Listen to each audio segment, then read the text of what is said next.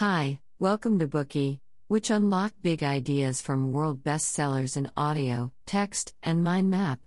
Please download Bookey at Apple Store or Google Play with more features. Get your free mind snack now. Today we'll unlock the book The Tapping Solution, a revolutionary system for stress free living. Everyone has unpleasant experiences in their lives, and they can have adverse effects on us. However, if someone tells you your bad headache is rooted in a quarrel between you and your parents long time ago, would you believe it? Maybe not. How about this? Your relationship with your partner is tense because you were scolded by your ex in a previous relationship. And you've had many bad days at work because your babysitter treated you rudely in your infancy. Sounds silly, right? But no matter how unbelievable you think these examples sound, the links they make have been confirmed by scientists.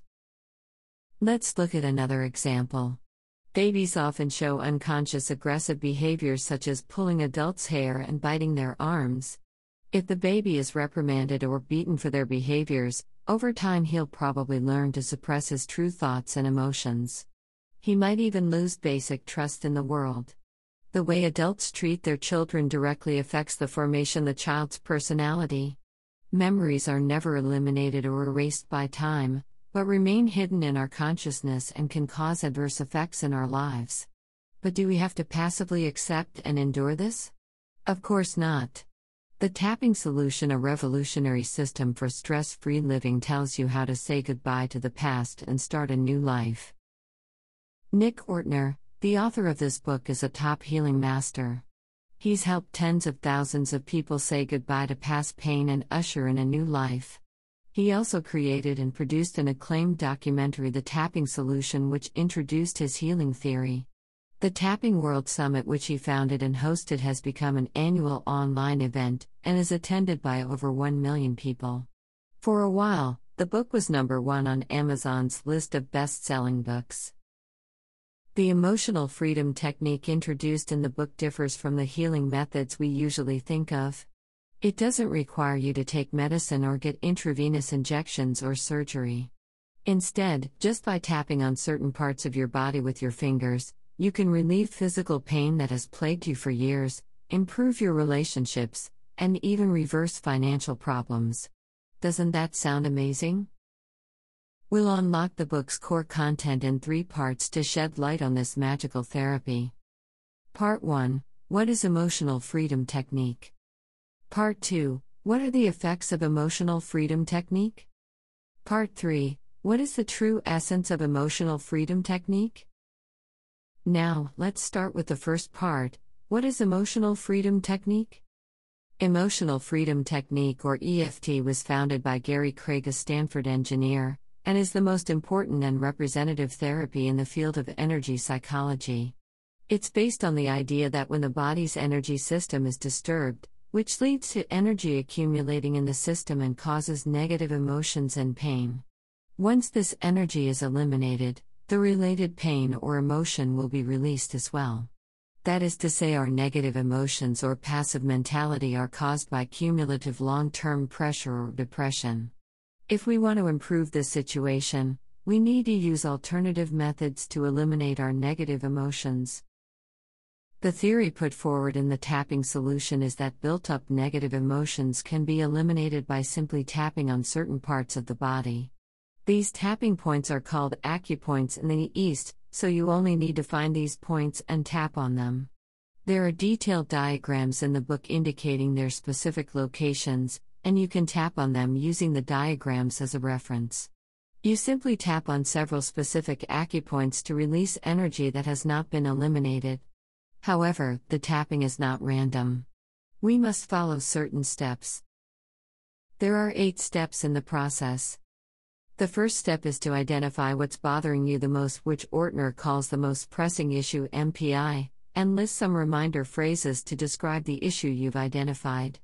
The more detailed the description, the better. Here's an example. A broad or global MPI statement might be I have this pain in my shoulder. A more specific MPI statement would be I have this shooting, burning pain in my left shoulder when I lift my arm. The second step is to rate the intensity of your MPI on the 0 to 10 subjective units of distress scale. The higher the distress, the higher the score. Shoulder pain can be rated 5, 8, or even 10. If the feeling and description of your shoulder pain are very strong, it is reasonable to rate it a 10. The third step is to craft your setup statement. A basic setup statement goes like this Even though I have such an MPI, I deeply and completely accept myself.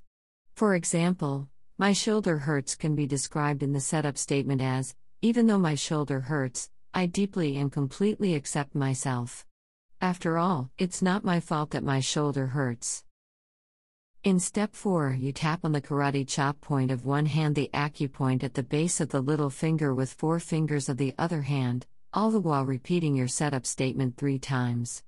Let your instinct decide which hand taps which hand and at what strength and pace.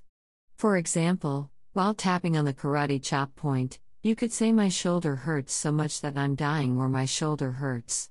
Say it three times while tapping on it five to seven times. In step 5, tap in sequence on EFT's eight acupoints, which are the eyebrow, the side of the eye, under the eye, under the nose, on the chin, and on the collarbone, underarm, and the top of your head. Tap 5 to 7 times on each point, starting with the eyebrow and finishing at the top of the head, while speaking your reminder phrases out loud. For example, when my shoulder hurts is the MPI, the reminder phrase can be hurt, hurt so much, or even hurt like hell. The purpose is to concentrate and truly experience the feelings brought up by the issue. Tap while speaking, and follow the sequence we just mentioned.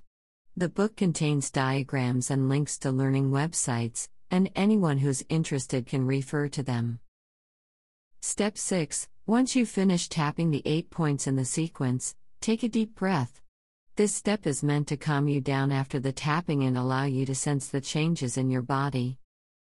In step 7, again rate the intensity of your issue using the 0 to 10 scale to check your progress. In step 8, Repeat the tapping as necessary to get the relief you desire or move on to another issue. When you've dealt with all the issues that are distressing you, the problem is solved. You may be wondering whether solving a problem with a few taps makes sense. Is it just a fraud cloaked in the guise of mysterious Eastern medicine? No. In fact, the effects of the emotional freedom technique have been scientifically confirmed.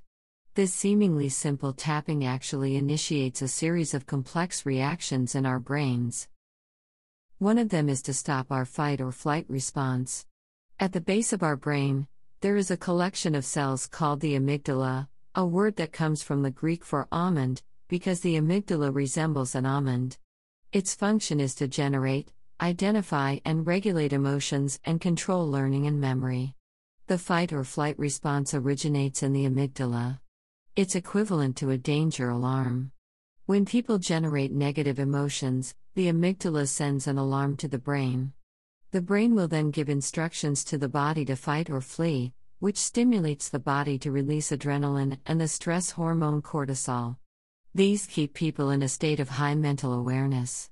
Long term negative emotions are the result of repeated or constant triggering of these danger signals. In this constantly stressed state, the body will secrete more adrenaline than the body can tolerate. This will affect or even block blood delivery to the heart and cause palpitations, headaches, agitation, vomiting, or other physical disorders. When the body's cortisol level remains high for a long period, it will cause metabolic changes such as high blood sugar, increased appetite, weight gain, hyposexuality, and extreme fatigue. When the human body is in such a bad state, there is no need for complicated and expensive medical treatment. All you need to do is to tap on certain points on your body a few times to eliminate it. Research at Harvard Medical School has shown that tapping stimulates the acupoints, which in turn makes the warning signals from the amygdala disappear. That is to say, tapping acupoints can turn off the amygdala's alarm, calm the body, and help the fight or flight response. The second function of emotional freedom technique is to reprogram the brain and body to act and react differently. Beside the amygdala, there is an area of tissue in the brain called the hippocampus, which is responsible for learning and memory. Before tapping, negative memories of the past remain in the hippocampus. When similar negative situations recur, they remind the amygdala to send out warning signals. Tapping the acupoints halts the fight or flight response. After tapping is done several times, the hippocampus will realize the situation is not negative, and the amygdala doesn't need to issue a warning signal. These situations are then classified by the brain as safe, and people don't have to fight or flee. Therefore, tapping is neither superstition nor psychological suggestion. It has a solid basis in science. Of course, this technique is not a cure all.